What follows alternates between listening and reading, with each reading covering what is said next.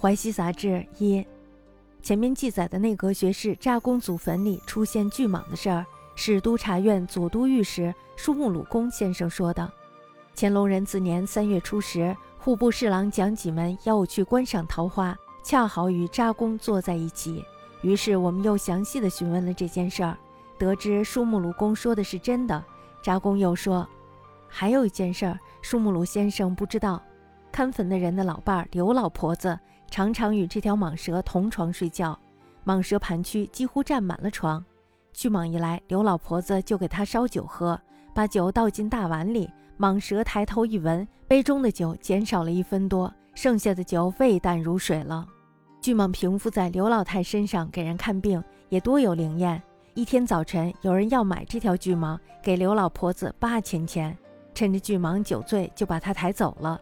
买蛇人走后，刘老婆子忽然发病，说：“我待你不薄，你竟然敢卖我！我一定要夺了你的魂魄，并且不停地打自己的嘴巴。”老婆子的弟弟跑去报告扎公，扎公亲自去看也没有办法。过了几刻钟，刘老婆子真的死了。妖物平伏在老婆子的身上，本来是常有的事儿，触犯了妖物而遭祸，这种事儿也不少见。为了得钱出卖妖物，这种事儿很是离奇。有人花钱买妖物，更是奇上加奇了。这条蟒蛇至今还在，所在的地方在西直门一带，当地人叫红果园。前记阁学扎公祖墓巨蟒事儿，据总宪舒木鲁公之言也。壬子三月初十日，蒋少司农几门邀看桃花，是与扎公连坐，因叩问其详。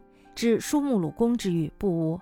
扎公又曰：“尚有一事，叔木鲁公未知也。守墓者之妻刘媪，恒与此蟒同寝处，盘其榻上极满，来必饮以活酒，注巨碗中。蟒举手一嗅，酒减分许，所余已味淡如水矣。